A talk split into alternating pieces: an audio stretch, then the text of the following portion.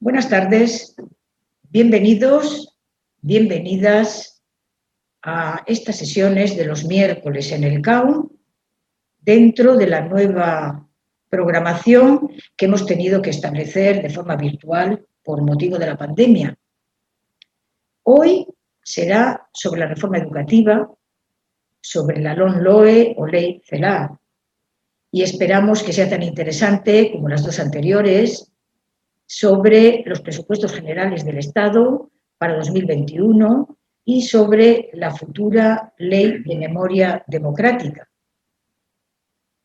La próxima sesión será en enero sobre la eutanasia y ya lo avisaremos puntualmente. Si os interesa, ya sabéis que podéis recuperar estas sesiones en el canal de YouTube del CAO. La LOE,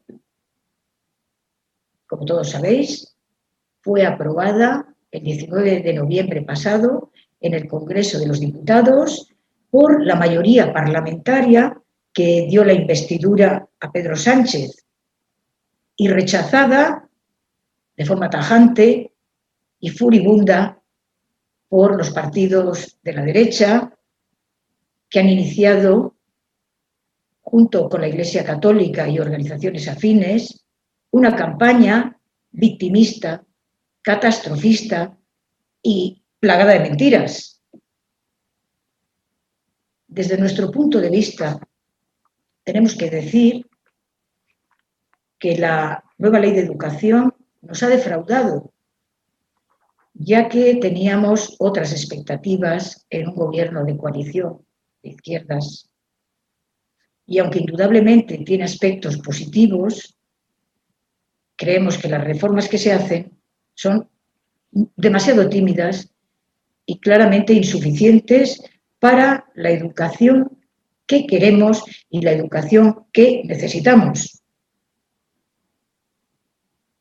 Una educación pública, laica y de calidad, y que se sitúe en el centro de la política educativa de este país para que la igualdad de oportunidades en la educación sea una realidad en todos los niveles sociales y para que se revierta el daño que los gobiernos del Partido Popular han hecho a la escuela pública con su política de recortes y con el desvío de fondos a la escuela privada y concertada. ¿De qué libertad hablaban los políticos de la derecha, puestos en pie en el Parlamento, protestando y aporreando los escaños, no estarían hablando de libertad para mantener sus privilegios ideológicos, económicos, clasistas y de control de la educación. Pues bien, para respondernos a estos interrogantes y otras cuestiones, de la nueva ley de educación, tenemos hoy con nosotros a Francisco Delgado del área de educación de Europa Laica. Francisco Delgado, amigo del CAO, compañero de Europa Laica, conoce bien los problemas de la educación en España por su larga trayectoria durante años, ya que, además de haber sido parlamentario por el Partido Socialista Obrero Español en los primeros años de la democracia, ha sido miembro del Consejo Escolar de Estado y del Consejo Escolar de Castilla-La Mancha. Ha sido también durante años presidente de la CEAPA y entre otras actividades dentro de la educación ha sido coordinador e impulsor de la participación de los padres y madres a través de la Escuela de Padres y Madres. En los últimos años, desde la Asociación Europa Laica, de la que ha sido presidente, ha impulsado la campaña Escuela Laica, Religión fuera de la escuela. Es articulista, participa siempre que se le solicita en charlas, seminarios, cursos, para hablar de laicismo, democracia y educación. Y es autor de numerosos libros sobre educación, con títulos como La escuela pública amenazada, hacia la escuela pública, evanescencia de la escuela pública, educar sin dogmas, la cruz en las aulas. Y estamos seguros de que hoy nos va a ofrecer un análisis crítico interesante sobre esta nueva ley de educación. Tendrá media hora para su exposición y después podréis hacerle las preguntas o cuestiones que os parezcan a través del chat con una duración aproximada hasta las 20.45. Buenas tardes, Paco. Muchas gracias por estar con nosotros y con nosotras hoy. Cuando quieras, puedes empezar. Bueno, gracias a ti, María, por la presentación. Gracias al Club Amigos de la UNESCO por invitarme a esta charla sobre el tema de la, de la educación, tema candente siempre y más en estos momentos que se debate en el Senado el final de una reforma educativa, porque no es una ley completa, es una reforma educativa de la ley que hizo el, PP sobre ya reformando la LOE del PSOE. Estamos ante una eh, nueva reforma llamada LONLOE, una, un título eh, algo extra, estrafalario. ¿no? Eh, que, no cabe duda que hablarle a una pantalla no es lo mismo que hablar a, amigos y amigas que podrían estar en la sala y estuviéramos en otras circunstancias y los debates tan ricos que se producen cuando ello ocurre, pero bueno, está, lo que ocurre en este momento y bueno, tenemos que atener a, ello. A lo largo de estas últimas semanas ha habido ríos de tinta que han hablado de, esta nueva reforma, eh, unos positivos, otros negativos. Eh, ha habido una, una, cierta confrontación partidaria más que de ideas, más que, más que de ideas realmente, porque esto es una, cuestión que viene sucediendo ya desde hace muchísimo tiempo. Y lo que sí está claro es que el último libro que ha reseñado La Cruz en las Aulas es que eh, bueno, esta ley no solventa este problema. Ya nuestro eh, querido socio de honor de Europa Laica, fallecido Gonzalo Fuente Ojea, habló de que la Cruz y la Corona eran las dos hipotecas de, España. Y en este caso de la Corona no voy a hablar porque no toca, pero claro, voy a hablar de la, de la Cruz, ¿no? de la Cruz y su peso en la enseñanza en España desde el siglo XVIII, desde que empiezan a haber eh, más o menos sistemas educativos, desde Carlos IV, Carlos III, Carlos IV, pasando por todo el siglo XIX y el siglo XX.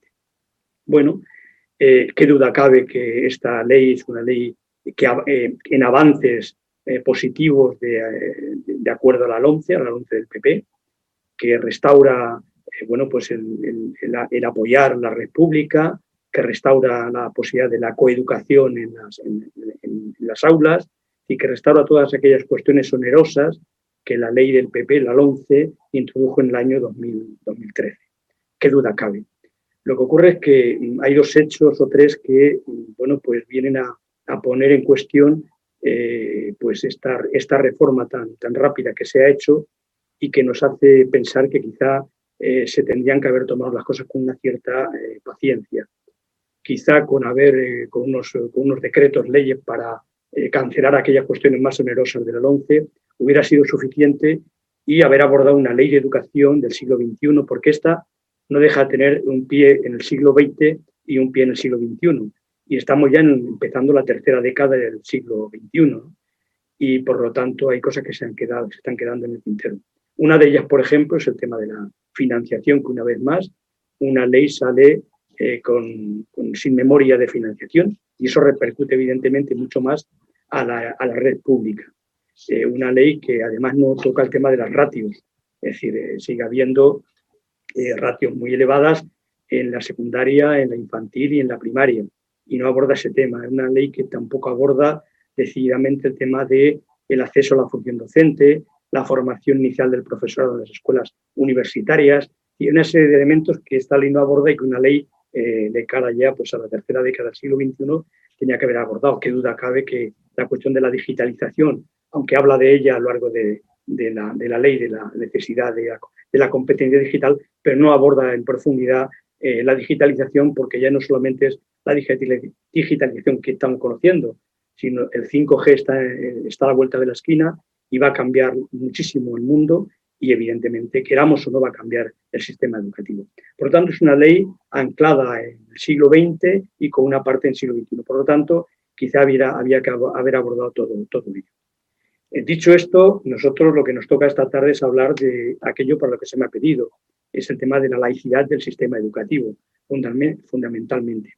Y hablando de ello, pues hay una serie de cuestiones que no terminan de dar solución eh, desde hace muchísimo tiempo.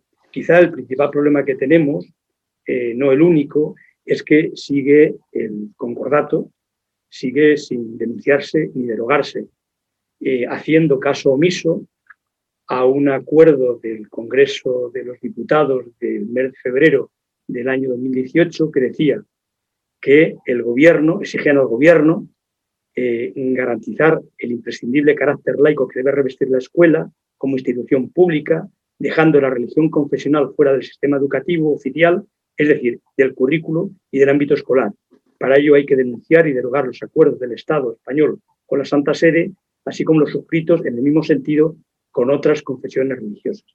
Bueno, los que apoyaron esta moción, esta proposición no de ley, son los mismos que han eh, respaldado en el Congreso de los Diputados, los mismos, los mismos grupos políticos que han apoyado en el Congreso de los Diputados esta ley que mantiene el concordato, que no lo ha derogado, que mantiene la religión dentro de la escuela eh, y que mantiene a los delegados diocesanos, que son las personas que imparten religión, mm, bueno, pues designados por los obispos en el ámbito escolar, que no solo cumplen la misión de eh, impartir religión a aquellos chicos que lo piden, eh, cada vez menos, por cierto, sino que además hacen proselitismo religioso.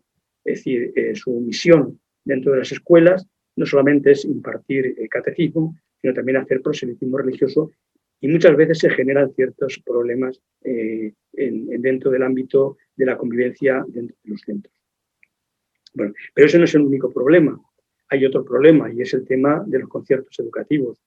Eh, los conciertos educativos, que una parte importante están en manos de la Iglesia Católica, aproximadamente el 75% de la red de centros concertados financiados con fondos públicos eh, dependen de organizaciones ligadas a la Iglesia Católica, escuelas católicas, de alguna forma.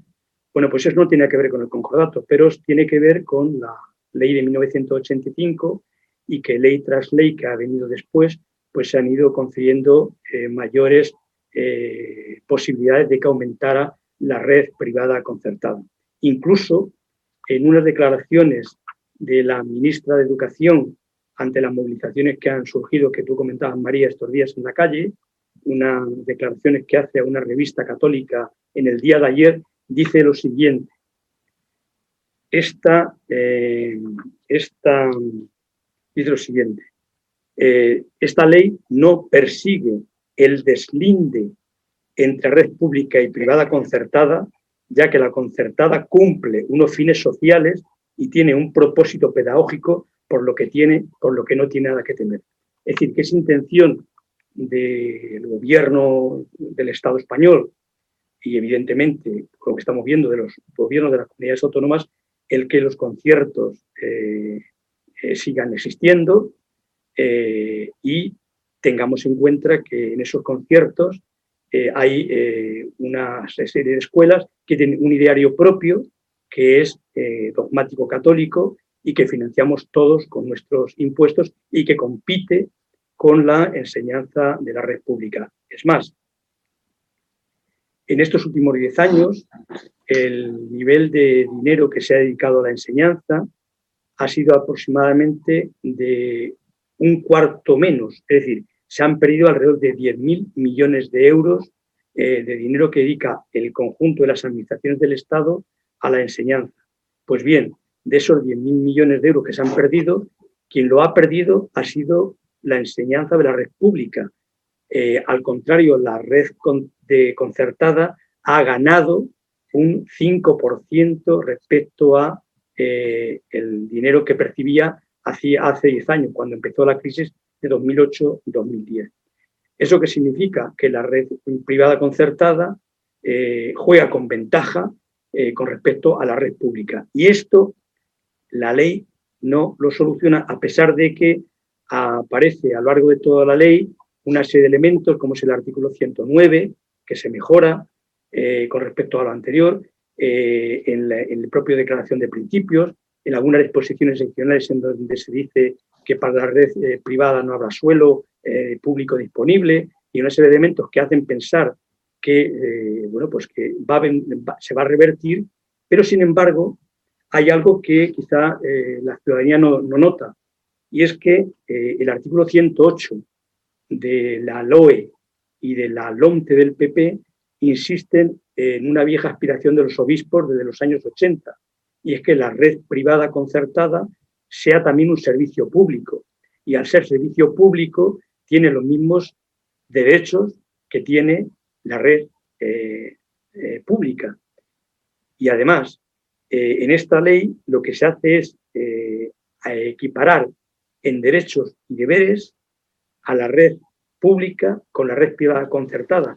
Y aunque eso aparentemente es un apoyo a la red pública, en el fondo lo que está haciendo es dándole una serie de ventajas a la red privada concertada, repito, una gran parte de ella eh, en manos de, la, eh, bueno, de entidades religiosas, aproximadamente un 75%.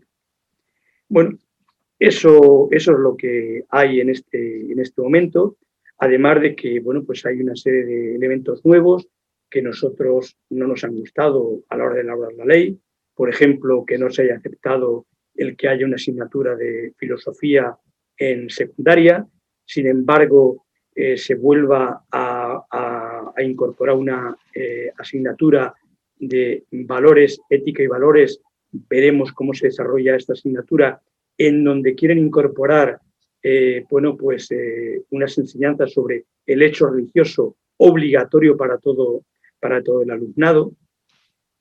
no se ha incorporado a la ley algo que nosotros habíamos solicitado y era que en las disposiciones adicionales eh, pues eh, quedara muy claro y nítido que en los centros financiados con fondos públicos no haya simbología ideológica, es decir, no haya eh, cruces, no haya símbolos, no haya misas, no haya proselitismo religioso, del tipo que sea, lo mismo da que sea católico que sea de otra, de otra religión, y entonces, bueno, pues queda abierto a, bueno, pues a que un equipo directivo, o un claustro de profesores, o a una asociación de padres y madres introduzca dentro de las escuelas simbología, proselitismo religioso. Si eso hubiera aparecido en la ley muy nítidamente, simplemente el hecho de que en los centros financiados con fondos públicos, o al menos en la red pública, no haya ideología, eh, simbología ideológica ni proselitismo ideológico, pues sería un adelanto porque estamos teniendo muchísimos, bastantes conflictos en centros de, de, la red pública. Hace poco, bueno, pues el chico este de Córdoba que no han, que se han negado a retirar los crucifijos de las aulas. Bueno, hay muchísimos centros que ocurren estas cosas. No demasiado, por cierto, pero hay muchísimos. Bueno, mmm, otra cosa que nos parece que no tiene mucho sentido en los tiempos que vivimos es que a los niños se les segregue por la ideología de sus padres, de sus familias, y sobre todo a los niños más pequeños, a los niños de 3, 4, 5 años, que no entienden por qué ellos asisten a una clase de religión, eh, otros asisten a una clase de valores que ellos no entienden. Entonces, en su día le dijimos al Ministerio, cuando estaba dando su proyecto de ley, que incorporara que al menos en la educación infantil no hubiera posibilidad de optar por, por religión, eh, porque además eh, en el concordato solamente es a partir de los cuatro años, no aparece los tres años, porque se refiere a la preescolar que había en leyes anteriores. Sin embargo, en la mayoría de las escuelas se ofrece religión también en tres, en tres años. Todo eso no se ha querido abordar. Tampoco se ha querido abordar o tampoco se quiere abordar el hecho de los contenidos. Es cierto que este es un laberinto enorme, el tema de los contenidos, el tema de eh, los métodos de enseñanza-aprendizaje, que aunque parezca que no tiene nada que ver con el tema relación con el laicismo, tiene bastante, bastante que ver. En España, por ejemplo, solo un ejemplo, eh, más de un 50% de los libros de texto los elaboran y los ven en editoriales católicas. Y hay un currículum oculto que, bueno, pues que no controla a nadie salvo que haya una denuncia. Bueno, pues seguimos en una ley más en donde los contenidos los programa el ministerio, pero quien los escribe y los pone, eh, les da luz, son las editoriales. Y eh, no hay ningún control por parte ni del Ministerio de Educación ni de las consejerías de educación eh, que, bueno, pues tienen que, bueno, porque solamente mm, acuden si hay algún tipo de, denuncia. Pero sobre ese currículum oculto no se hace absolutamente, no hace absolutamente nada. Bueno, pues todo esto es lo que, lo que hay, por eso Europa Laica no está conforme con, esta ley en cuanto al tema de la, de la laicidad. Creemos que se ha perdido, es una, un tiempo que se ha perdido, eh, bueno, pues que, bueno, que va a ser difícil recuperarlo. Es una oportunidad que teníamos una mayoría en el Parlamento suficiente para haber abordado y avanzado en, estas, en estos temas y vemos como una vez más las sotanas como dice el título de la charla, siguen en las aulas. Bueno, las sotanas no solamente siguen en las aulas, siguen en las aulas, siguen en la sanidad, siguen en, la, las colas de la, del hambre, siguen en, los servicios sociales, en, los, en el ámbito de la, de la infancia, en los, en los, centros de menores, siguen en los, en los centros de, de personas mayores.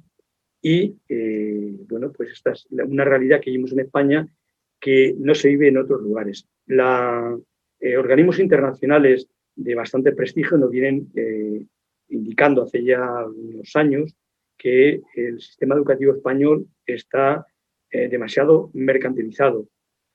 Y eh, concretamente en España, esa mercantilización del sistema educativo español está en manos fundamentalmente de instituciones religiosas. y no solamente la enseñanza ordinaria obligatoria, sino el 03, eh, que no es obligatorio, y, la forma, y sobre todo la formación profesional. La formación profesional que eh, al parecer eh, bueno, pues hay compromiso del actual gobierno de darle un fuerte impulso, incluso al parecer 1.700 millones de euros que van a venir de Europa de cara a los próximos años van a ir a formación profesional, pues centros religiosos acaparan un porcentaje importante de eh, esta formación profesional. Mm, también centros eh, no religiosos. Eh, hay otro tipo de centros en el mercado que también están surgiendo bueno, pues al, borde de todo este dinero que se poner encima de la mesa, pero que nos parece que habría que dar una solución. En suma, el sistema educativo español, con esta ley, consolida un sistema dual, público-privado, tanto en la enseñanza ordinaria obligatoria como la enseñanza no obligatoria. También lo, tiene la universidad. Cada vez crecen más las universidades eh, privadas, eh, muchas de ellas en manos del ámbito religioso, del ámbito de momento solo católico, de momento solo católico, y eh, bueno, pues ese, ese, mercado en el que está metida la, la, educación en España, pues el ámbito religioso tiene un fuerte, un fuerte poderío. Bueno, nuestra, nuestra organización eh, seguirá peleando junto a otras organizaciones que así se presten a ello por un eh, modelo de enseñanza público y laico, y si pudiera ser único también, porque eh, detectamos que en aquellos países que existe una red pública fuerte, potente, prácticamente única, son aquellos países donde el sistema educativo funciona mejor, da mejores parámetros eh, en todo. ¿no? Eh, no hace falta citar esos países, pero son muchos países que hay un solo sistema educativo fundamentalmente público, sobre todo financiado con fondos públicos, porque hay países que hay privada, pero está financiada por las personas que asisten, llevan allá a sus hijos, pero en España no, en España está financiado con fondos públicos. Por lo tanto, nuestro objetivo es ese. Y es nuestro objetivo que teníamos hace ya eh, dos décadas un montón de organizaciones que queríamos llegar a este modelo de, eh, de una única red eh, pública, financiada, perdón, financiada con fondos públicos, en donde se diera la posibilidad a los centros concertados de incorporarse a la red pública, como ha sucedido en otros ámbitos. En este debate que ha habido en estas últimas semanas entre los sectores más conservadores de la política y los sectores más eh, progresistas, por decirlo de alguna manera, a pesar de, que, de las movilizaciones que ha habido en la calle, a pesar de todo esto, de las movilizaciones engañosas que ha habido en la calle de un fin de semana y, y poco más, y las declaraciones que está habiendo ahora de que se van a, llevar al constitucional algunos eh, apartados de la ley o que algunas comunidades autónomas eh, pues van a hacer todo lo posible para ampliar los conciertos o que van a ampliar el, el tiempo, eh, van, a, van a cortar los platos para que se pida, pues se pueda pedir colegio para el año que viene, sobre todo los chicos nuevos que comienzan en las etapas obligatorias. Decir que mm, estos son mm, juegos de, malabares porque eh, concretamente la, ley da un paso más allá en conceder mayor autonomía a las comunidades autónomas. Es decir, las comunidades autónomas a partir de esta ley van a tener mayores competencias. ¿Eh? Eh, ¿Eso qué significa? Que en esa lucha entre conservadores y progresistas que viene ya del siglo XIX, de los liberales conservadores y progresistas del siglo XIX, pues en esa pelea hay que tener en cuenta que en España en este momento eh, casi un 75% también del alumnado asiste a centros de comunidades autónomas, de territorios que están en manos conservadoras. ¿Eso qué significa? Que quien va a hacer el desarrollo y la aplicación de esta ley van a ser esas comunidades autónomas que están en manos de gobiernos conservadores. No hace falta citar cuáles son esos gobiernos y en qué territorios están. Ello hace que esta ley, cuando se aplique y se desarrolle, van a escoger la parte más conservadora de la ley. Y ya ha dicho la ministra Celá lo que antes comentaba, que no persigue esta ley el deslinde entre la red pública y la red privada concertada financiada con fondos públicos. Piensan hacer una red dual pública-privada concertada. Bueno, pues eso es lo que hay. Yo creo que esta ley, si perdura en el tiempo, esta reforma perdura en el tiempo los próximos cinco años, a pesar de que mm, no hay financiación, no hay memoria para su financiación, y ya veremos lo que ocurre en los próximos, eh, los próximos meses, pero no vamos a ver resultados de esta reforma al menos hasta cinco años.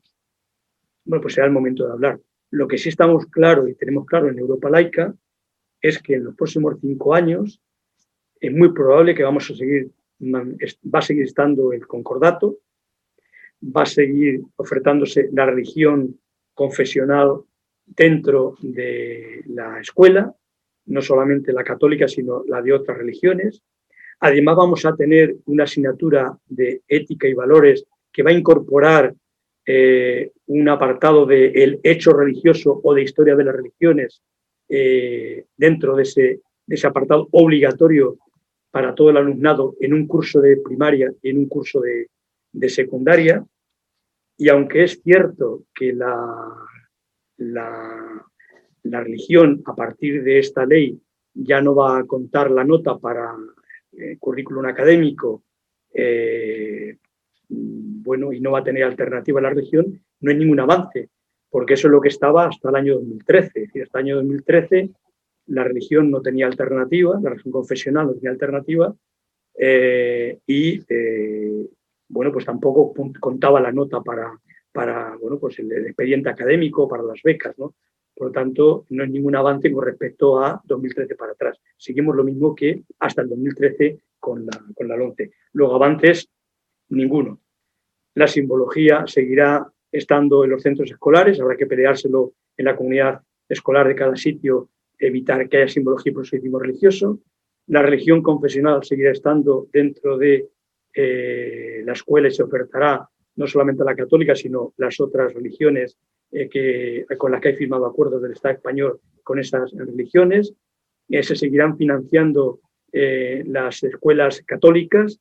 Es más, se ha creado la mesa de la concertada porque hay un compromiso del Ministerio de cara a que en el próximo presupuesto del año 2021 se, incrementen los módulos de la concertada en un 5%, mientras que no hay ningún compromiso de eh, incrementar el dinero para la red pública, al menos no aparece la memoria de financiación.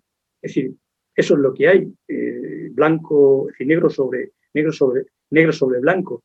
Entonces, los defensores de la nueva ley pues eh, estarán muy contentos, no solamente los partidos políticos, sino las organizaciones sociales o sindicales que la, que la apoyen. Los del lado contrario estarán muy descontentos. Bueno, pues veremos cuando se desarrolle por parte del Estado central y se desarrolle y se aplique por parte de las comunidades autónomas y cuando hayan pasado tres, cuatro, cinco años, veremos cuáles son los resultados que están, se está dando. El Ministerio de Educación estos días está haciendo eh, seminarios para hablar del currículo.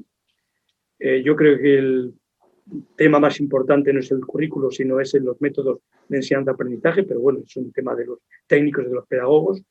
Eh, están haciendo seminarios también sobre otro tipo de, otro tipo de cuestiones relacionadas con la formación profesional y qué formación profesional es la que necesitamos, eh, a sabiendas de que la formación profesional en España se está mercantilizando a pasos gigantados y no se da ningún paso de reversión de esa, esa mercantilización, y ha dicho mucho en manos de entidades eh, religiosas de la Universidad Católica de Murcia y otras universidades que también han abierto secciones de formación eh, profesional, y para terminar, eh, va a seguir existiendo en la universidad, en las escuelas de formación del profesorado, una asignatura eh, no obligatoria de religión. Es decir, en las escuelas de formación del profesorado, es decir, en las universidades eh, españolas, en estas escuelas, en las facultades de formación del profesorado, sigue habiendo una persona que imparte religión católica para aquellos alumnos que lo quieran pedir, con la coartada de que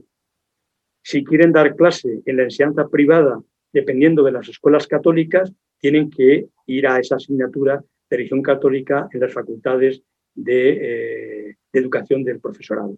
Hecho que es absolutamente lamentable eh, que haya en facultades universitarias se, se imparta clase de, de religión al alumnado que va a ser...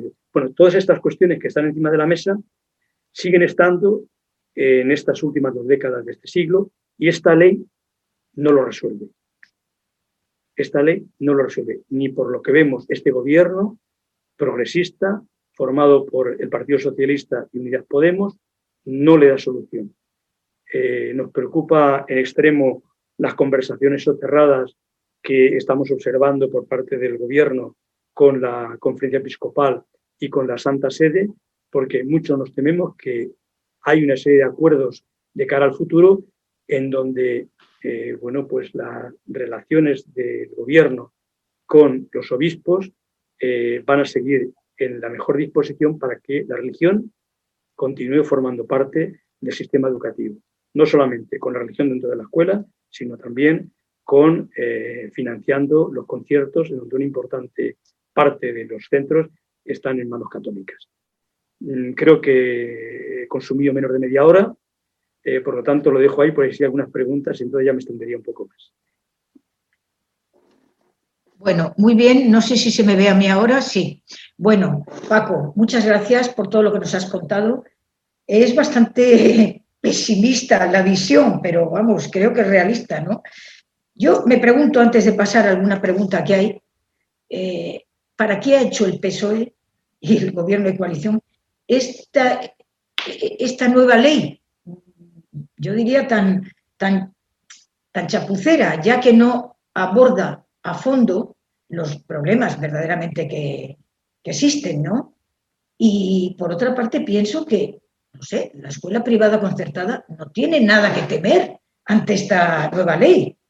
Mucho más eh, pesimistas podemos estar los que queremos una escuela pública, laica y de calidad ante esta nueva ley, mucho más que el, sector de la derecha y de la privada concertada. ¿No crees? Bueno, yo creo que la ha hecho porque tenía un compromiso con la sociedad, y en eso sí que estoy de acuerdo, de cancelar la, de cancelar la LOMCE.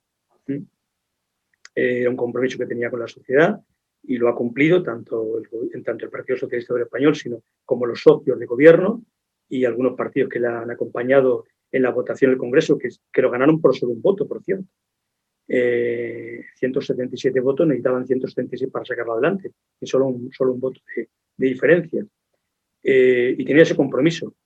pero cuando nosotros nos llamó, claro, hemos pasado también un año muy difícil, el año de la pandemia, no, ha sido un año como para poder mantener ese, ese, contacto permanente político y social. ¿no? De hecho, Europa Laica y a la campaña no se nos ha recibido en el Ministerio para hablar de estos temas. Sí hemos hablado con grupos parlamentarios, ciertamente, pero el Ministerio no nos ha recibido. Sin embargo, sí que ha recibido a los obispos y ha recibido a escuelas católicas para hablar del tema de, esta reforma. Eh, quiero que eso conste ahí. ¿no? Eh, bueno, ha sido un año muy difícil. Nosotros ya hace un año aproximadamente, antes de conformarse este gobierno, cuando estaba el gobierno en solitario del Partido Socialista eventual, ¿eh? Eh, mientras que había elecciones y tal, ya le comentamos que quizá para derogar lo, más oneroso de la LONCE, lo más oneroso contra la enseñanza pública, quizá con unos, eh, eh, con unos decretos, con unos reales decretos, sería suficiente, como en su día hizo el, presidente Zapatero con una ley que había aprobado el gobierno de Aznar. Y abordar una ley moderna del siglo XXI para la tercera década del siglo XXI con mucha más tranquilidad, con más pausa y escuchando a los sectores más o menos implicados. Eh, no han querido hacer caso, han querido ir deprisa, deprisa, deprisa. Quizá la ministra, yo no soy quien para criticarla, pero quizá la ministra, para irse con su ley debajo del brazo, la ley CELA, eh, cuando sea dimitida o cuando ella deje de ser ministra, pero creo que ha sido muy rápido. Es la única ley orgánica, es la única ley orgánica que no ha tenido en contacto el Congreso de los Diputados con los sectores implicados. ¿eh? Ha pasado de correprisa. Esta ley orgánica, esta reforma de ley orgánica va a pasar por el Senado durante 20 eh, días. En 20 días lo va a solventar el Senado. Eh, bueno, deprisa, deprisa, deprisa, ¿no? Yo creo que una ley de educación no debe de ir tan deprisa, deprisa, deprisa y debía haber sido pausado más. Ya digo, lo ha hecho precisamente para dar satisfacción a eliminar lo más oneroso de la LOMCE, pero no ha abordado en profundidad eh, cosas importantes que el sistema educativo necesita. Y bueno, el tema de la financiación es fundamental. Es que estamos ante una nueva reforma sin memoria de financiación en momentos tan difíciles como estos. Es que eso no puede ser. Bueno, mira, eh, vamos a ver algunas preguntas. Maite Lesmes dice, pregunta, ¿por qué tanto gobiernos del PP como del PSOE y a pesar de que el Partido Socialista ha afirmado varias veces que apostaría por la laicidad, siguen temiendo a la institución Iglesia Católica? Bueno, yo, yo creo que es un tema consabido. La Iglesia Católica en España tiene unas raíces muy, muy profundas de hace muchísimo tiempo y es evidente que las mayorías del Partido Socialista en los años 80 y 90 eh, no avanzaron en eh, limitar ese poder tan enorme que la Iglesia Católica tenía. No ya en cuanto a lo que se hizo en otras épocas, desamortizar el enorme patrimonio, una parte importante robado a la ciudadanía, como todo el mundo sabe, vía inmatriculaciones, etcétera, sino bueno, pues a eh, bueno, cancelar o reprogramar unos acuerdos con la Santa Sede de 1978 que se firmaron nada más aprobada la Constitución y que no deja de ser sino el reflejo del concordato isabelino del año 51, de 1851, y el concordato franquista de 1953. Son el reflejo. De hecho, el concordato franquista de 1900 no está derogado. Hay partes de ese concordato que no están derogados. Bueno, pues no lo ha hecho. Pues mm, eso ya, ya como Europa laica puedo, puedo contestar de que ha sido una, cierta cobardía, ¿no? Mm, como, como, persona individual que ha conocido por dentro la política interna del Partido Socialista y otros partidos, pues porque en los partidos medra, eh, medra mucha gente que defiende ciertos intereses y en este caso dentro del Partido Socialista ha medrado una cantidad de personas que no han querido, bueno, pues ponerse, eh, confrontar sea la Iglesia Católica por una, en algunas ocasiones por cuestiones electoralistas y en otras ocasiones por convicción. No hay que recordar que dentro del, Partido Socialista pues hay sectores católicos, sectores cristianos, que han impedido dar más avances y lo que han conseguido en estos eh, bueno, pues 40 años aproximadamente es que la Iglesia Católica asiente su fuerza en sectores vitales eh, de la eh, economía y en sectores vitales de la, de la vida social. ¿no? El, tema del bienestar social es indudable, en el tema de la sanidad es indudable y en el tema de la educación es indudable. Y ese poder no lo, no lo han perdido y el Partido Socialista pues, no lo ha querido hacer por esas cuestiones que yo antes he comentado. Mira, otra cosa que plantea Antonio Gómez respecto a la titulación que dan en la escuela privada concertada, dice, ¿no sería conveniente al menos exigir un examen de Estado para los títulos que den en la privada concertada y también en la universidad privada, como ocurre en Alemania?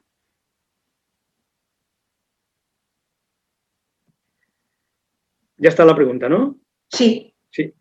Bueno, eh, bueno eso, sí un, eso sí un cambio de modelo, un cambio de modelo sustancial, ¿no? Es decir, eh, eso se viene planteando por parte de algunos eh, sectores, incluso para el acceso, los chicos que acceden a la universidad, eh, muchos de ellos siempre se han quejado de que los que vienen de la escuela de titularidad pública, eh, bueno, pues eh, no saben en qué condiciones vienen los que vienen de la, de la red privada concertada y si en la red privada concertada pues se aumentan o no las notas. Y entonces lo que venían exigiendo hace ya tiempo los chicos que hacen la universidad es que a los que, se, a los que tienen, vienen con la nota de la red privada se les hiciera una especie de examen al margen de, vamos, de, garantizar que esa nota es real, ¿no?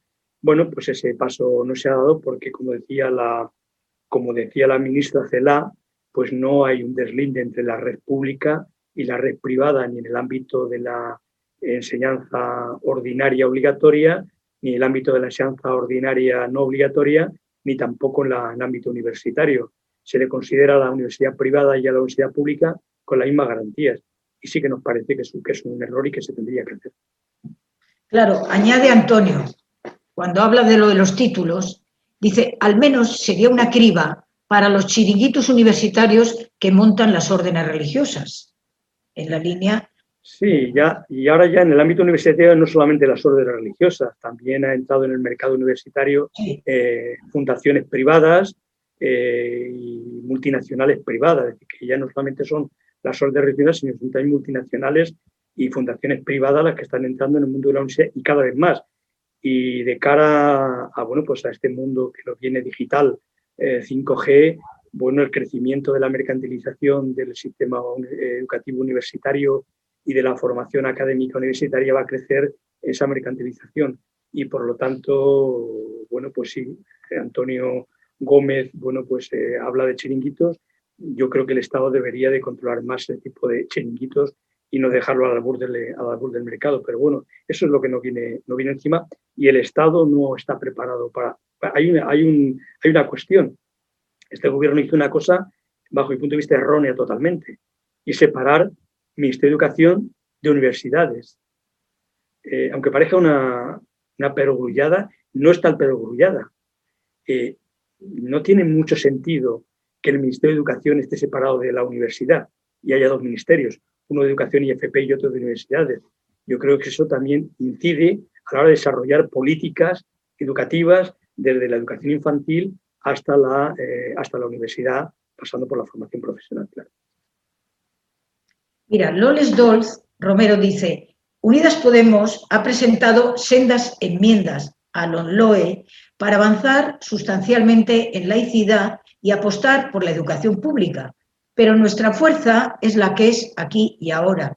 Seguimos en la lucha, porque es verdad que yo creo que no ha tenido apenas visibilidad una contestación desde sectores sindicales y de izquierdas, una contestación a esta ley tan, tan continuista con respecto a la laicidad, claro. Eso es lo que dice Loles Dolz. Bueno, y hay que agradecer, yo creo que sí, que los diputados y diputadas de Unidas Podemos, en este caso los cercanos, más cercanos a Izquierda Unida, sabemos en Europa Laica que desde el área de educación de Izquierda Unida pues han presentado enmiendas en esa línea.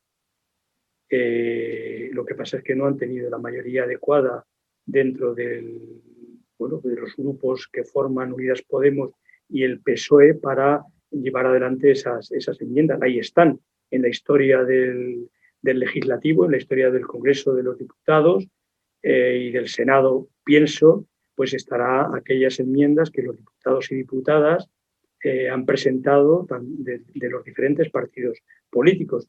También de algunas enmiendas que me consta que han presentado diputados del PSOE y que no han, no han sido tenidos en cuenta por el conjunto de la, del, grupo, de los grupos parlamentarios porque han ido más a lo que el Ministerio de Educación quería, quería imponer como, como, como reforma educativa. Bueno, pues ahí está, eh, ahí está en los diarios de sesiones, ahí quedan para la historia, como quedan para la historia, pues aquellas enmiendas que en su día pues, han hecho eh, decenas y decenas de diputados y diputadas de diferentes grupos eh, a lo largo de la historia del parlamentarismo español, sobre todo desde la democracia para acá. Ahí queda, ahí queda ahí, pero este gobierno y esta mayoría parlamentaria eh, en conjunto, de, forma colegiada, va a tener el estigma de esta ley que sigue siendo confesional y, que, y mercantilizadora. Mira, Antonio González pregunta, con respecto a lo de las comunidades autónomas que tú has dicho, ¿con qué mecanismos cuentan las comunidades autónomas para boicotear, como pretende la ley CELA, como anuncia el PP, ¿qué pueden conseguir en concreto?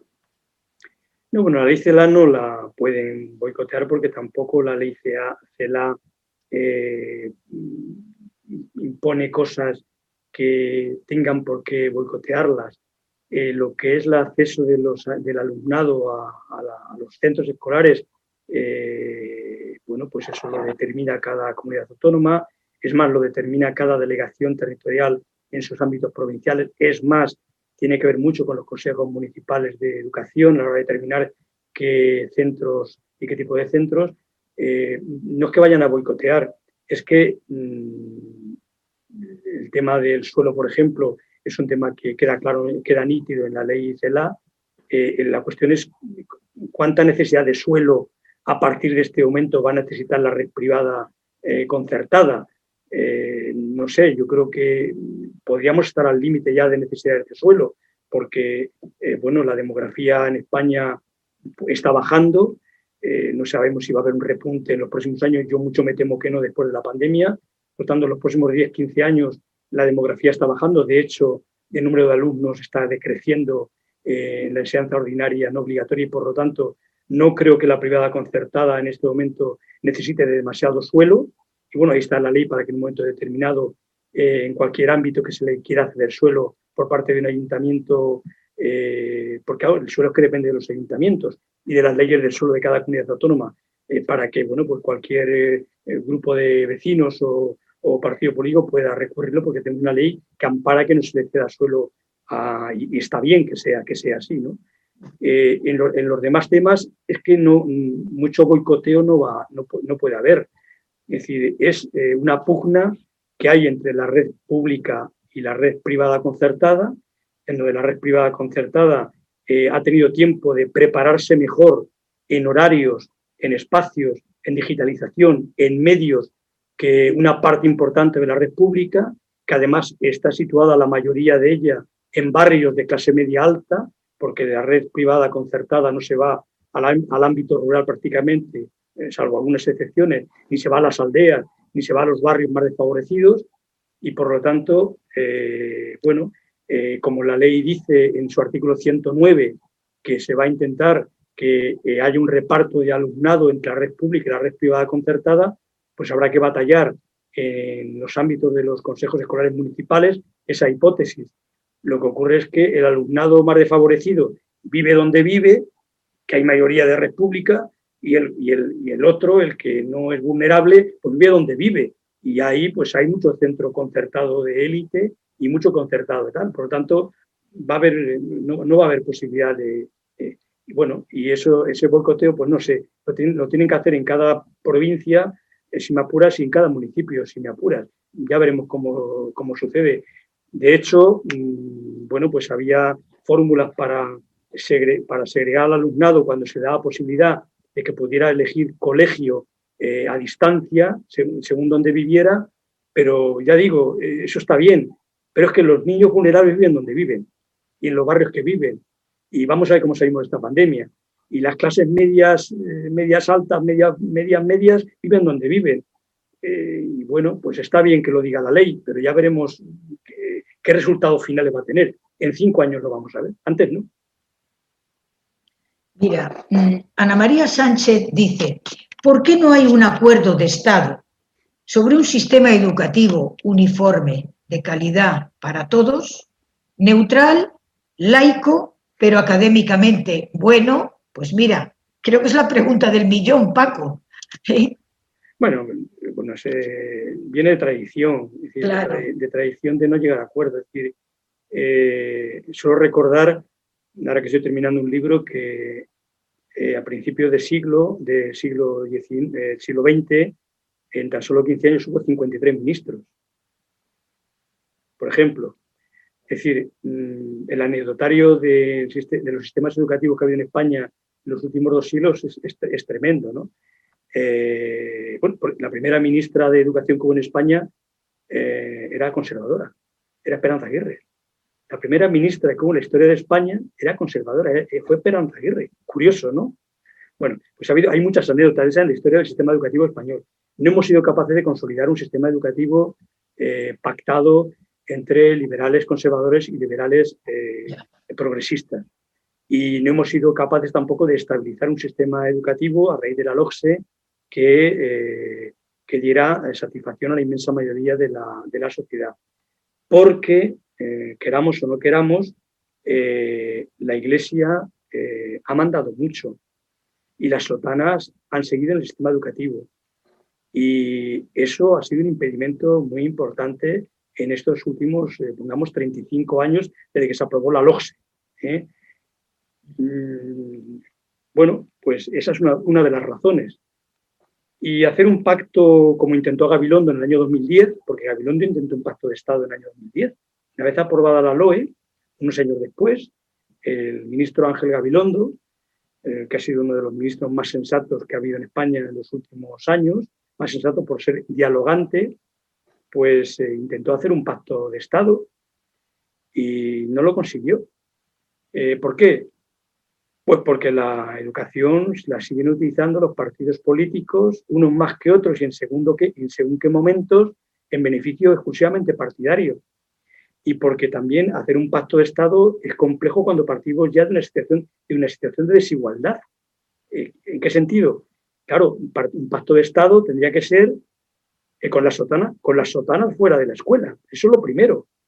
Con los conciertos inexistentes y a partir de ahí hacer un, eh, pacto de Estado. Porque, a ver, si ya contamos con que las sotanas están en los, en, los centros educativos y que además tenemos un porcentaje altísimo de escuelas católicas que están metidas dentro del sistema educativo, difícilmente se puede hacer un pacto, un pacto de Estado con con estos parámetros. ¿De dónde partimos? Habría que partir de cero. Y partir de cero es imposible que se pueda partir a no ser que hubiera una mayoría como la que tuvo el presidente González en los años 80, lo suficientemente importante que además no tuviera dependencias de partidos nacionalistas, la mayoría conservadores, ¿para qué nos vamos a engañar?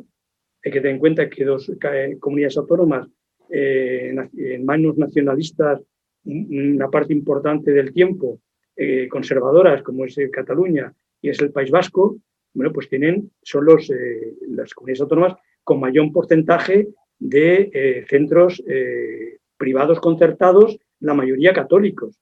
en Barcelona, en, Pamplona, en Bilbao, en San Sebastián, en, la en las grandes ciudades y núcleos de población decir, solo podríamos partir de un pacto en donde hubiera una mayoría progresista en el Parlamento suficientemente amplia como para poder partir de cero para hacer ese pacto.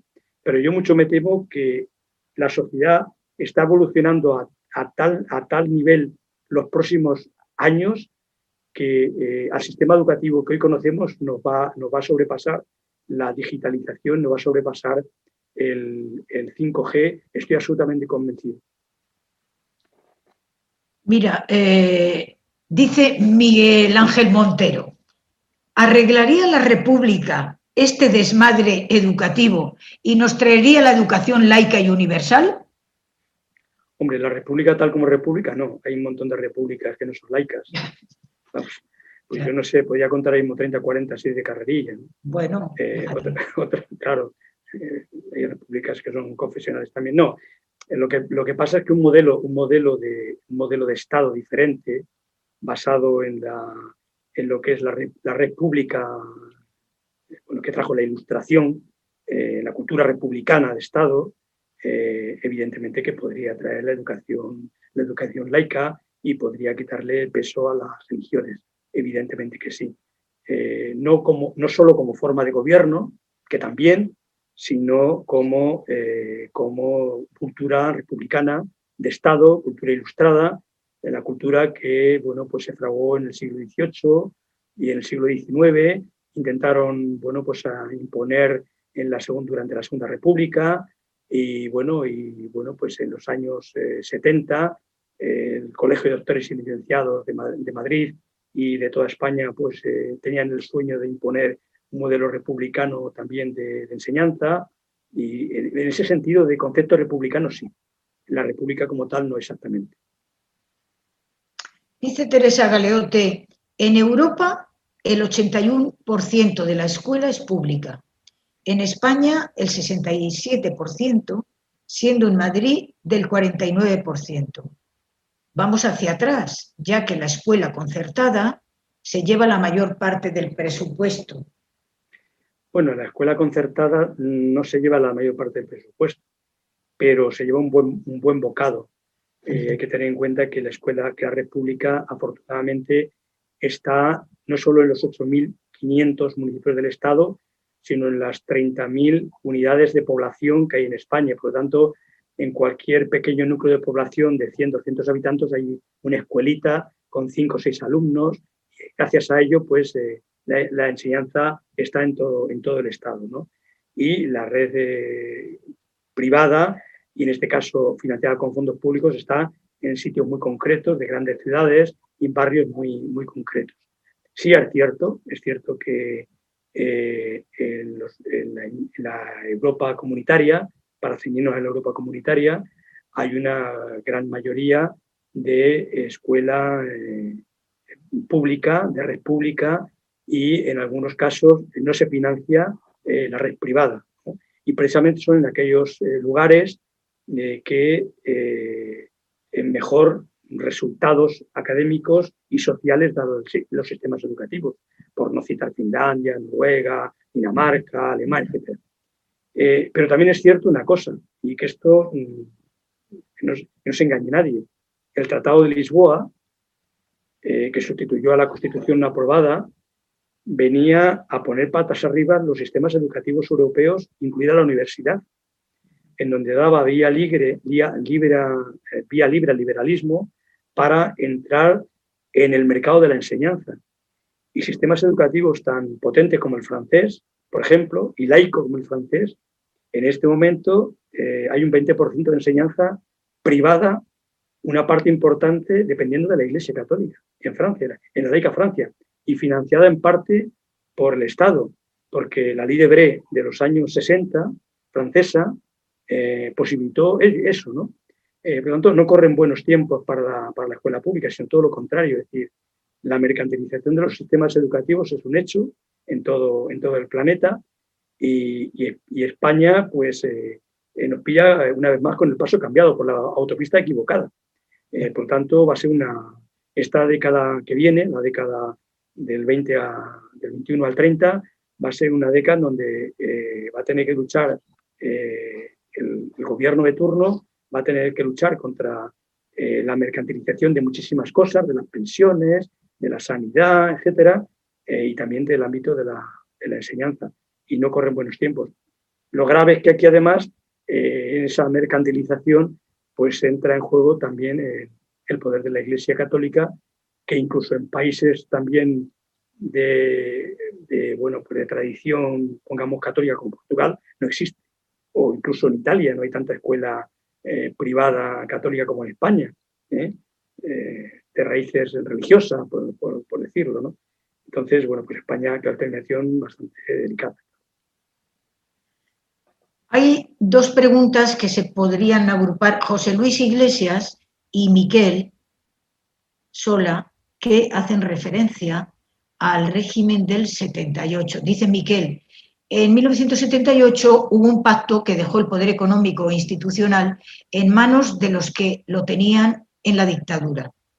¿Están relacionados el hecho de no implantar medidas laicistas con este pacto? Y José Luis Iglesias dice, tras más de 40 años de la Constitución del 78, ¿es posible en el marco constitucional actual conseguir el modelo educativo que propone Europa laica?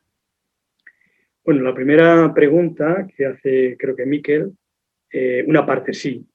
El pacto del 78 eh, fue un pacto, fue una reforma del sistema franquista, no fue una ruptura como se pretendía desde sectores eh, más progresistas. Al final cedieron, cedieron el Partido Comunista y otros partidos a su izquierda de alguna manera también, cedió el Partido Socialista y en España hubo una reforma del régimen.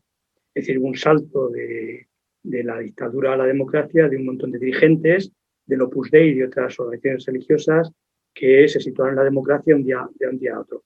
Y claro que esa influencia, se le llama régimen, eh, pero bueno, esa influencia existe y tiene bastante que ver con todo esto, porque sí que el gobierno del PSOE de los años 80 pudo haber un, dado un salto muy potente en este, en este terreno y no lo hizo porque eh, antes ya comentaba que había elementos dentro del Partido Socialista que bueno, pues, eh, estaban por la idea de tener eh, un pacto con la Iglesia Católica. Por tanto, sí tiene mucho que ver.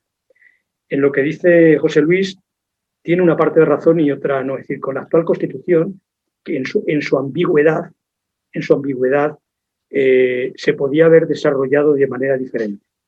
Y que no toda la culpa de lo que pasa es de la Constitución. Una parte sí, sobre todo por su ambigüedad en el artículo 27 y el artículo 16 en los que nos compete, pero se pudo haber desarrollado de manera distinta y se puede haber aplicado de manera diferente. Voy a decir un hecho, es decir, eh, en, un tema que al margen de la educación, el derecho a la vivienda digna está en la Constitución y sin embargo no se ha desarrollado leyes que garanticen el derecho a la vivienda digna. ¿Qué más tiene que poner la Constitución? El problema es que no se ha desarrollado adecuadamente, no se ha aplicado adecuadamente. Pues en este tema también, mm, aparte de esa ambigüedad, se podría haber desarrollado de otra forma. Si la LODE no hubiera aceptado, la LODE, la primera ley del derecho a la educación, no hubiera aceptado eh, de esa manera tan abierta los conciertos, si la LOPEC posteriormente y la, y la LOE posteriormente no lo hubieran aceptado, cabían dentro de la Constitución. Dentro de la Constitución actual cabe un modelo de enseñanza diferente. Cabe. ¿Eh? igual que cabe un modelo de enseñanza eh, criptoconfesional, como decía nuestro amigo Gonzalo Puente Ojea. Que por eso digo que en parte, creo que en parte razón, pero en parte ha habido un desarrollo muy malo y muy desfavorable a la, a la laicidad de la Constitución española. Dice Augusto Serrano, la ley mejora un poco la LOE y mucho la LONCE, ¿Crees que hubiera sido necesario que las fuerzas que defendemos la escuela pública y laica hubiéramos hecho una campaña pública denunciando sus insuficiencias? Eh, lo que pasa en España, como en otros países, supongo, es que eh, cuando gobiernan los nuestros, entre comillas lo de los nuestros, el tejido social organizado de los nuestros se relaja y admite casi todo. Y eso ha pasado un poco con esta ley. Esta ley que tiene cosas interesantes, que vuelve a la ley mejorada, como dice Augusto, sobre todo en las disposiciones adicionales y en el 109, eh, pero no aborda problemas de fondo históricos del sistema educativo y mucho menos en la equidad, pues posiblemente si hubiera habido una, bueno, pues una, una movilización eh, mayor del tejido social organizado y sindical, etcétera, pero sin embargo ese tejido social ha estado muy callado en los debates. No sé si por la pandemia, puede ser, eh, sino por ese conformismo que ocurre cuando gobiernan los nuestros. Y como gobiernan los nuestros, pues eh, si, les, si les criticamos, pues es que estamos dando cancha a los, a los que no son nuestros. ¿no? Y ese es el, el eterno dilema de la política y del tejido social organizado pero va a ser de un costo, de un costo tremendo. ¿eh? Yo creo que va a ser de un costo tremendo la próxima, la, próxima década.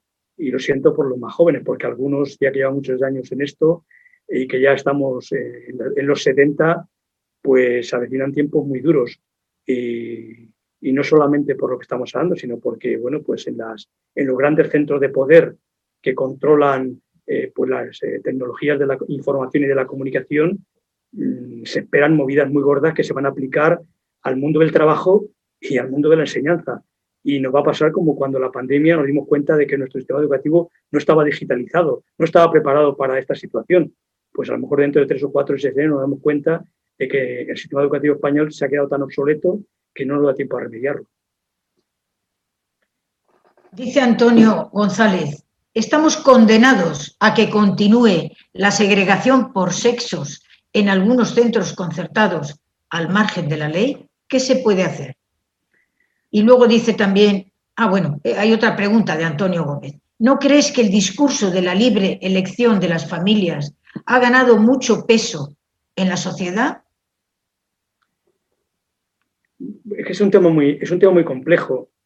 Mm, cuando yo eh, presidía CEAPA, mm, detectamos en, Cataluña, eh, hablo de los años 90, eh, una cierta movilización de clases medias y clases trabajadoras hacia la red privada concertada.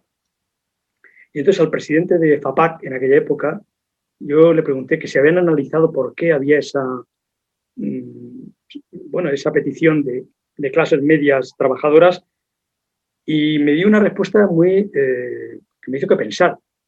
Era en aquella época, hablo de los 90, ¿eh? Pues porque les ofrecía, independientemente de si eran ideológicamente religiosas o no, le ofrecía mejores servicios, mejores horarios, comedor para, para las eh, familias trabajadoras, mm, ampliación de horarios por la mañana y por la tarde, en suma, mejores servicios. Bueno, pues sí, yo creo que sí, que la red privada en los barrios de clase media, de clase media, media, media, eh, funcionarios, de clase trabajadoras medias, etcétera, eh, la red privada concertada, al margen de la ideología religiosa, eh, le ha ganado un poco la partida a la red, a la red pública. e incluso, bueno, es, un hecho, ¿no? Que hijos de, profesores de la pública llevan sus hijos a, red, a la red concertada, etcétera. Sí le ha ganado, sí le ha ganado la partida. Y la otra primera no recuerdo cuál era. Pues lo de la, lo de la segregación por sexos. Bueno, la segregación por sexos en España no es un grave problema. Si te vas a América Latina, en América Latina, por ejemplo, en el, sur, Chile, Argentina, eh, en la escuela pública mm, hay colegios de chicas y colegios de chicos y colegios mixtos y dan a elegir a, las familias eh, si quieren llevar a... Eh, yo, creo que es una, yo creo que es una muy mala solución. Yo, estoy por la coeducación, evidentemente. Y en España ha mantenido eso algunos centros religiosos financiados con fondos públicos. creo que en total han sido, son alrededor de un centenar los colegios que segregan por, por, por es decir, que solo tienen, que segregan por sexo eh, no es un grave problema. Hombre, esta ley lo soluciona. Esta ley eh, indica que no se puede financiar un centro que se cree por, por sexo.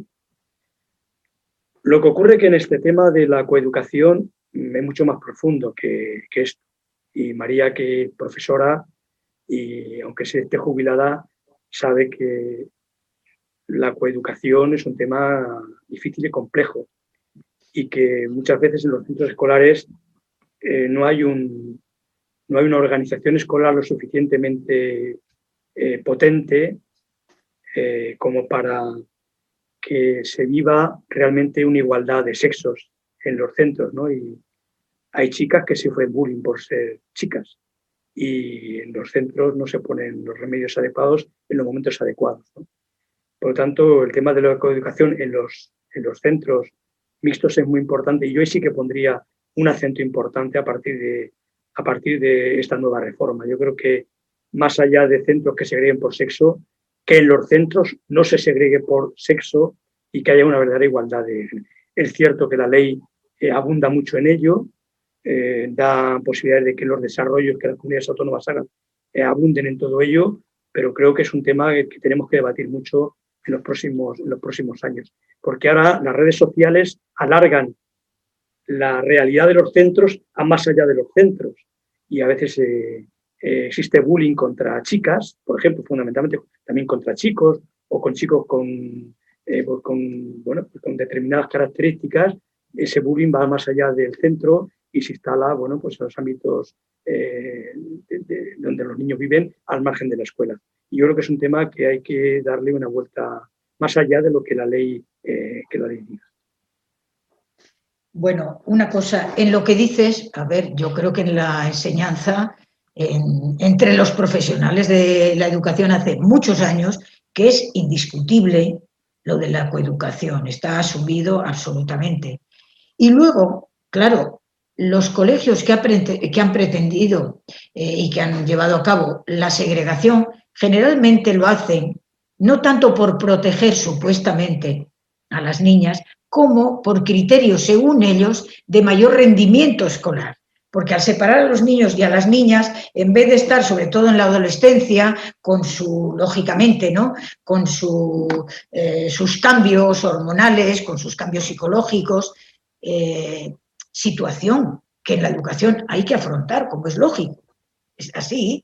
Pues en vez de eso, prefieren segregar y se evitan todos esos problemas y además se tiran un poco el, rollo, diría yo, de que tienen mejores rendimientos escolares, porque mm, lo que hacen es eliminar esa conflictividad posible o demás. Entonces, bueno, me, parece absolutamente inadmisible la segregación por sexos en la educación, igual que me parecería inadmisible la segregación por sexos en la sociedad cuando vas a la tienda, cuando, absolutamente, vamos.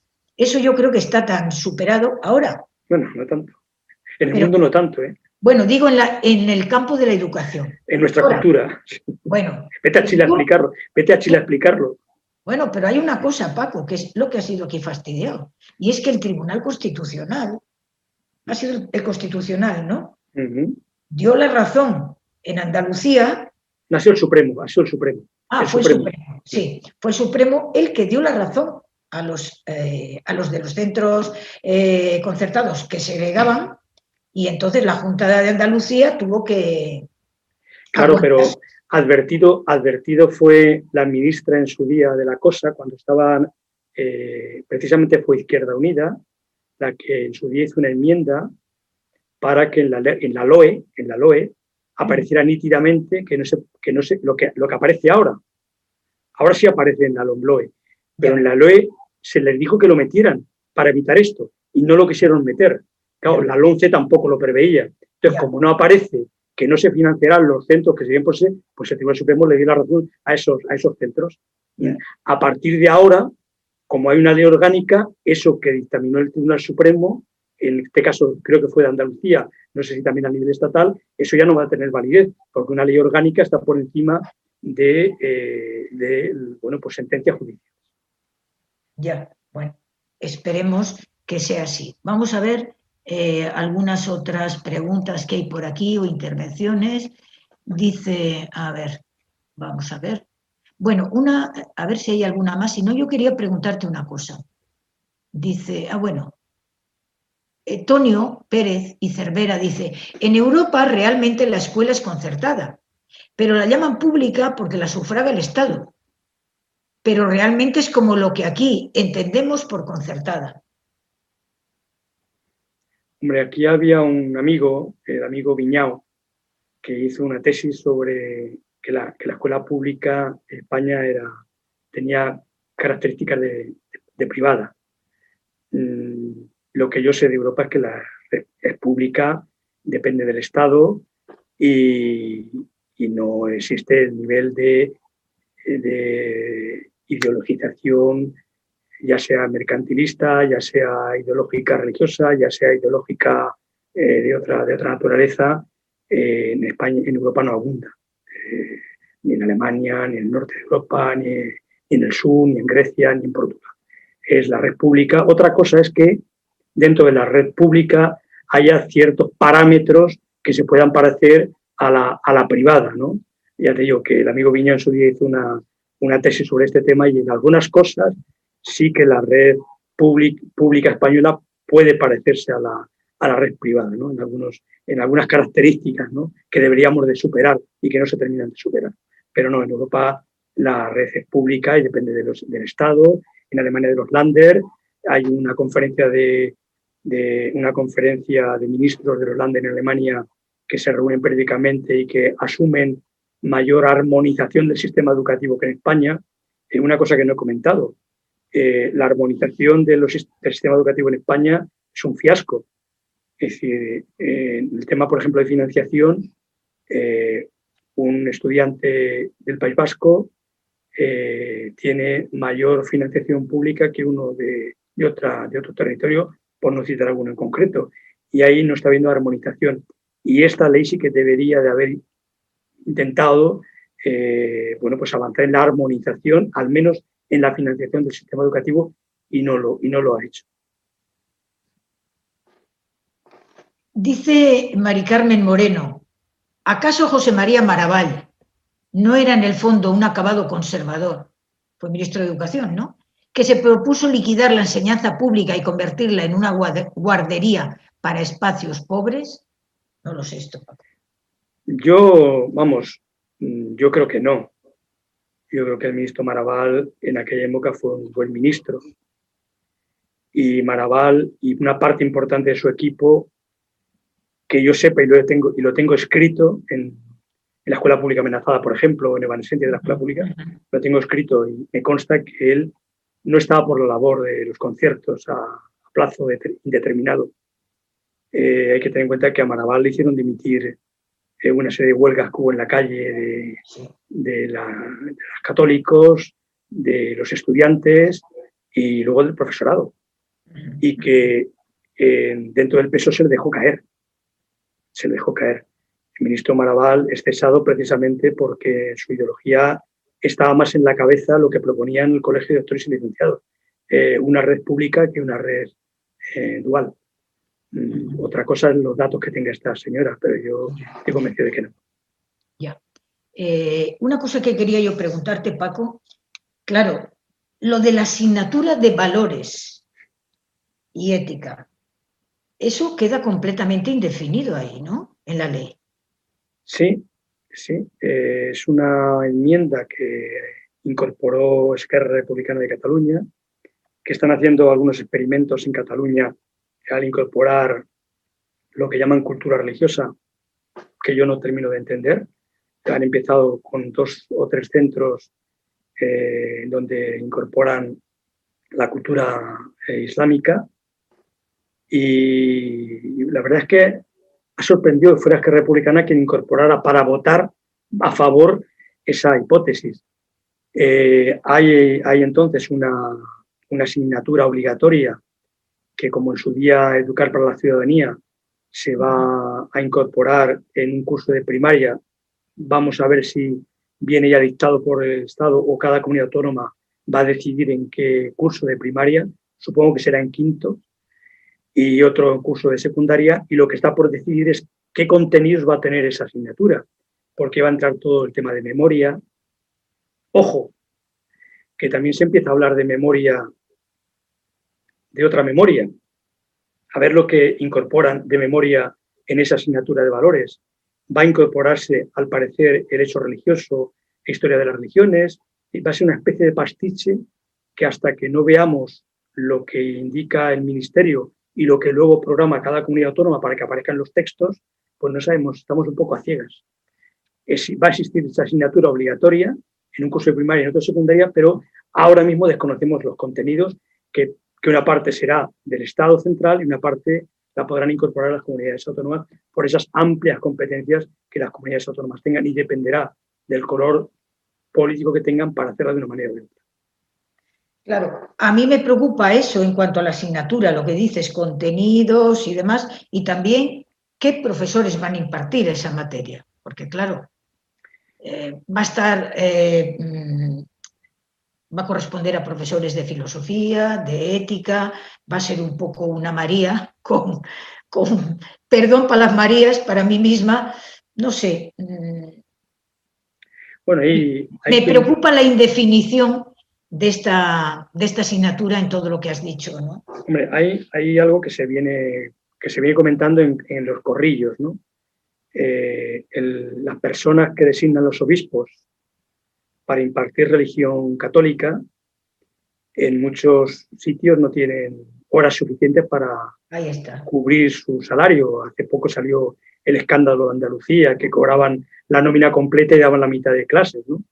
O este otro escándalo que ocurrió en el País Vasco eh, cuando la ministra Cela era consejera, y es que el PNV firmó con los sindicatos UGT, comisiones y la STV, no con los STES, por cierto, un, un acuerdo por el que los eh, profesores que no tuvieran suficientes horas de religión y tuvieran titulación académica para ello, podrían dar otras asignaturas. Eso ocurrió en el País Vasco y se implantó siendo la ministra Cela consejera de Pachi López en el País Vasco. Bueno, pues ahí en los corrillos se dice que puede ocurrir ese hecho, que personas designadas por los obispos que no tengan suficiente horario pues puedan acceder a las, y por eso eh, pueden, pueden meter esa parte del hecho religioso dentro de esa asignatura, eh, como tú has llamado, indefinida, María. Eh, ya, ya. aprovechándome de ello, que no lo he dicho en mi posición inicial, hay algo que, es muy grave, que esta ley no haya solventado. Y, y alguno de los escuchantes que tenemos por ahí lo sabe muy bien. Eh, y es que la disposición adicional segunda y tercera de la LOE del PSOE, que mantuvo la LOMCE del PP, ahora la LOMLOE de PSOE y Unidas Podemos mantiene, y es que las personas designadas por los obispados tienen, eh, se atienen al Estatuto de los Trabajadores, de tal forma que tienen más garantías profesionales eh, que los interinos que han aprobado una oposición, aunque sin plaza. Eh, y no solamente eso, en algunas comunidades autónomas, como consecuencia de esa disposición adicional segunda y tercera, que se mantiene, que es un privilegio hacia esas personas designadas por los obispos, cuando van a opositar en las oposiciones ordinarias, les cuenta el tiempo que han estado dando clase designados por los obispos. Eh, es una irregularidad, pero que está ocurriendo en algunas comunidades autónomas. Creemos que esa es una anomalía total y absoluta y que esta ley LOMLOE tampoco solventa y se mantiene la disposición segunda y tercera de la, de la LOE y de la LOMTE que le da un estatus profesional a esas personas designadas eh, por encima incluso del profesor interino, que además pueden participar de los claustros, pueden participar de los consejos escolares y es incluso pueden acceder a la dirección de los centros. Incluso pueden acceder a la dirección de los centros. Desconozco si en algún, si en algún centro no lo son, pero podrían serlo. Bueno, vamos a ver si tenemos alguna otra por aquí. Eh, dice Miguel Ángel Montero, la lengua castellana lenguas cooficiales y lenguas que gocen de protección legal garantizarán a los alumnos la mejora en la comprensión del lenguaje? No sé si Miguel Ángel lo dice por lo que se ha escuchado de Supongo que es por castellano vehicular. Vehicular, ¿no? Bueno, eso se, introdujo en la LOMCE del PP para en algunas comunidades autónomas con cooficialidad de lenguas darle una cierta eh, fuerza a la lengua común de, todo el Estado español. Pero la Constitución es muy clara en todo eso. Mm, eh, en aquellos sitios donde hay dos lenguas, tienen que tener la misma lengua, eh, la, la misma fuerza una que otra. En algunos sitios se ha resuelto bien, en otros no se ha terminado de resolver bien. Por ejemplo, en el País Vasco se resolvió en su día, mm, yo creo que relativamente bien, haciendo escuelas de mayoría castellana, mayoría, eh, y lo resolvieron relativamente bien. En otros sitios no se ha resuelto tan bien, eh, pero yo creo que mm, tengo que decir una cosa. Eh, los aprendizajes de los niños y de las niñas no solo son a través del ámbito escolar, hay otro mundo, es el mundo familiar, el mundo del entorno. En la escuela permanecen un X por ciento de su tiempo. eh, hay un porcentaje altísimo de su tiempo que están en la familia, con sus iguales, ahora en las redes sociales, y el idioma se aprende en la escuela, pero también se aprende en, el, otro mundo, que no es la escuela, que están el 90% del tiempo. Por lo tanto, si una escuela, para darle más fuerza a una escuela minoritaria, a una lengua minoritaria, pone énfasis en esa lengua minoritaria, no es problema de que los niños no vayan a aprender la otra escuela, el otro idioma, ya sea de una manera o de la otra. Por lo tanto, el haber puesto vehicular en la LOMCE nos pareció que no tenía mucho sentido. El que se haya ahora quitado, a mí personalmente no le doy demasiada, demasiada trascendencia.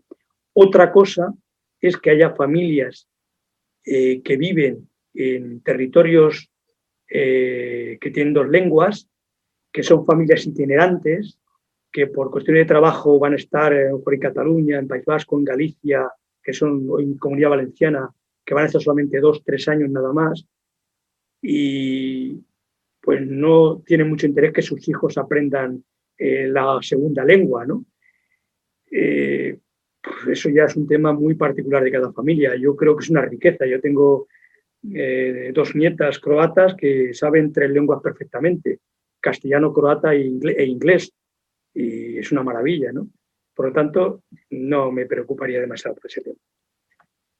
No, tienes razón. A mí me parece que es un falso, creo que es un falso problema también por experiencia familiar, de familia en Cataluña, ¿sabes? Bueno, eh, yo creo que vamos a la última pregunta. Dice José Luis Iglesias, dice dos cosas. Las familias tienen derecho a elegir ya la gratuidad, pero no a que les financie el Estado. Esto por un lado. Y por otro lado, dice José Luis, la nueva ley no dice que la religión tenga alternativa. Cabe interpretar que los alumnos que no elijan religión no serán retenidos en las aulas sin nada que hacer. José Luis hace dos, dos, eh, dos reflexiones o preguntas muy interesantes. Eh, la primera, yo le voy a contestar algo que en todos mis libros incluyo, y es que en el año 85 y 86, 1985 y 86, la Audiencia Nacional, en contra de peticiones de escuelas católicas y de los obispos, eh, hizo dos sentencias preciosas que decían que el Estado,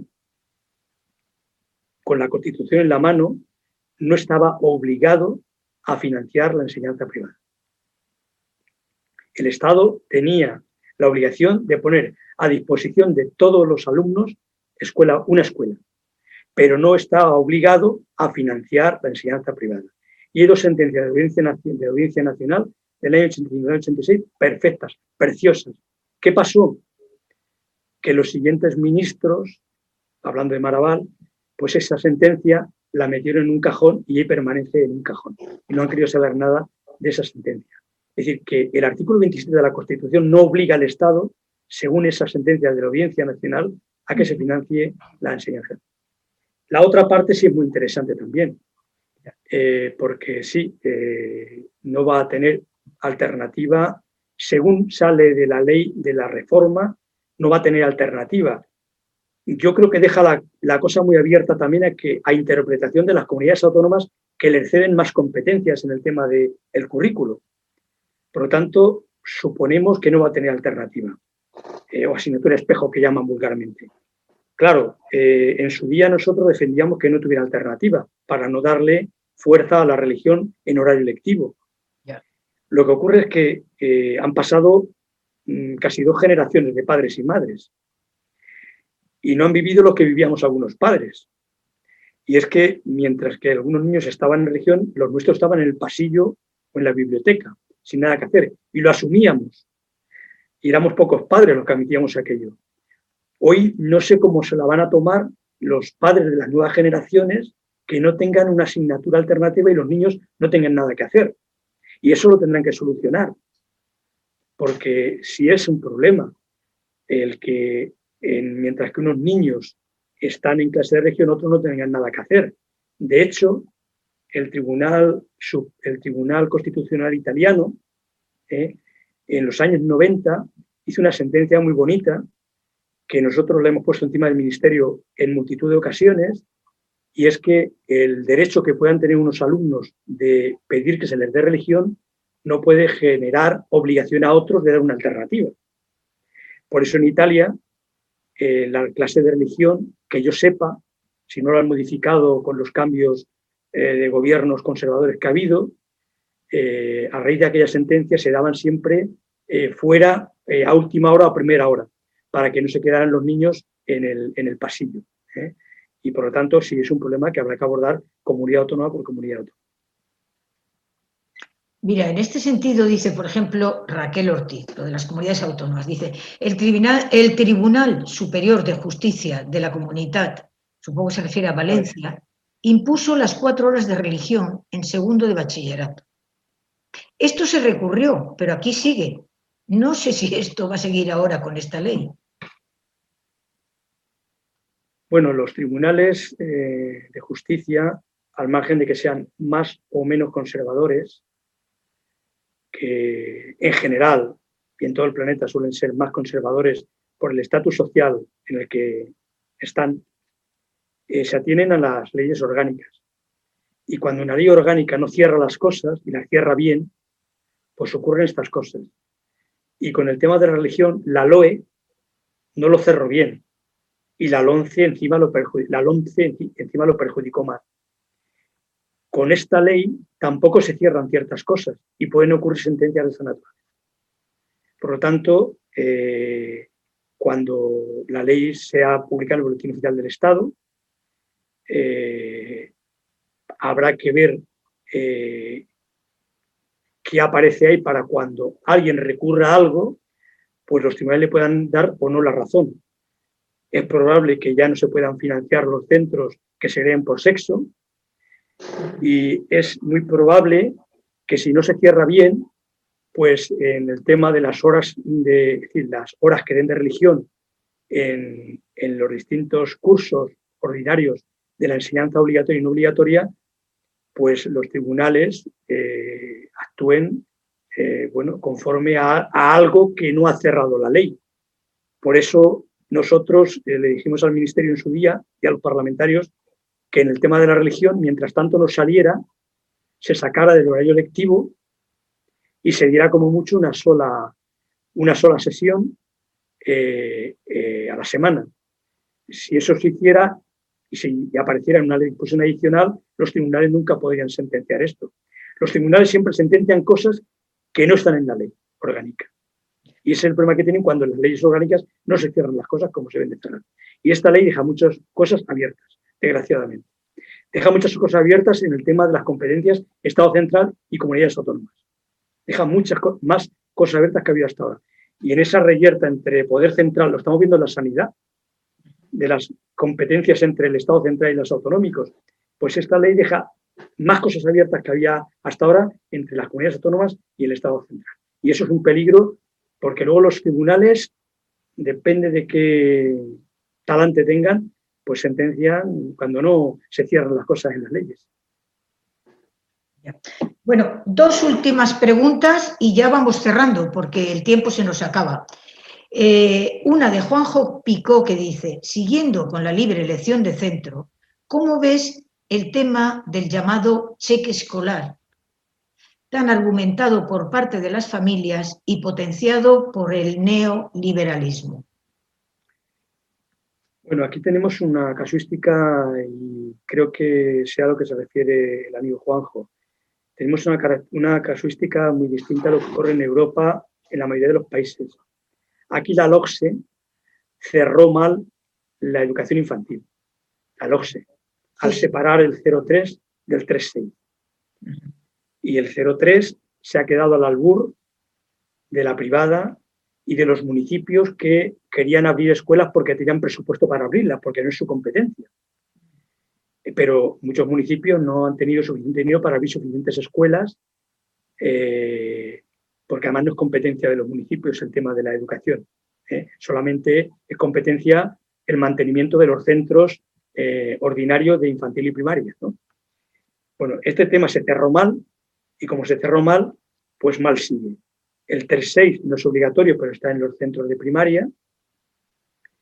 El 03 está en centros específicos, guarderías centros específicos municipales y privados, y también están en centros concertados, de la red concertada, privada, muchas de ellas religiosa. Otro peligro más, que, tú, que los padres deciden llevar a su niño a un centro concertado, privado, ideológicamente religioso, porque entra con cero años y lo saca para la universidad. Otra competencia que tiene la pública con la privada concertada. Otra competencia. Eh, un error. Eh, la pregunta de Juanjo tiene que ver con el tema de los cheques escolares. Como muchos municipios no tenían suficiente dinero para montar escuelas infantiles públicas, pues se han abierto muchas escuelas privadas. Y en algunos municipios incluso fundaciones privadas, privadas, privadas. Eh, Juanjo sabe a lo que me refiero, como en el caso de Madrid. Y los ayuntamientos que han dicho, pues dar cheques a las familias en base a sus ingresos. Y eso es la privatización de la enseñanza. Y eso se está haciendo en este momento, que yo sepa, en todos los municipios del Estado, sean del color político que sean. Y eso es una forma de privatizar la enseñanza. Por eso le decíamos a los señores diputados y diputadas en su momento y al gobierno del Estado que ojo con, la, con la gratuidad del 03, porque la gratuidad del 03 en este momento supone la privatización de ese modelo de enseñanza que tendría que pagar en ese caso no sabemos quién, porque los municipios, muchos de ellos no tienen capacidad económica para ello, para crear escuelas, salvo que haya unas partidas específicas para, eso. Y estamos en una situación bastante, bastante lamentable. Creo que el 06 se cerró mal en la LOCSE, sigue cerrado mal, y esta ley podría haber dado un paso en serio para que haya un modelo educativo 06 como hay en Alemania, en Italia, en Croacia, en Finlandia, en Portugal, en Alemania, en Francia, etcétera, etcétera.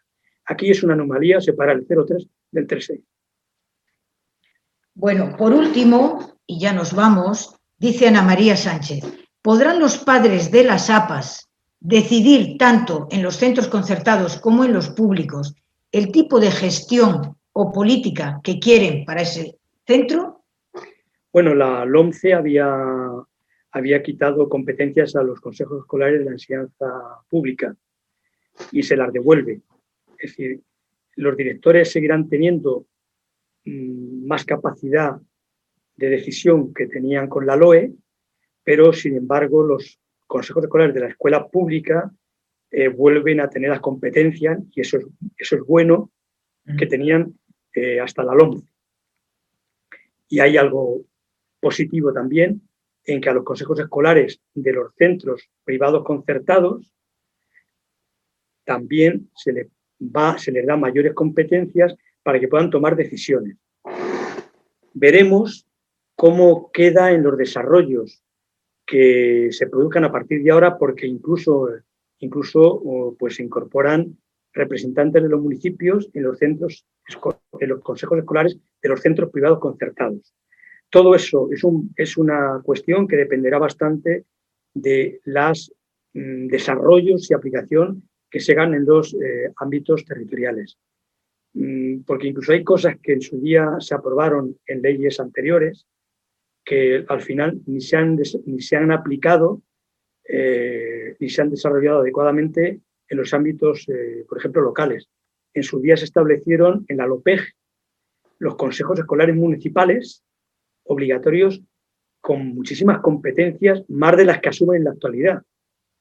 No en todos los municipios. Hay municipios que se están asumiendo muchas competencias, por ejemplo, la decisión de distribución del alumnado, en la decisión de dónde se ubican los centros, todo eso. Pero en otros muchos municipios los consejos escolares municipales son un fiasco, no sirven para nada. Y eso apareció en la LOPEG. Eh, eso quiere decir que hay cosas que aparecen en la ley que luego en la práctica no se aplican y se desarrollan adecuadamente.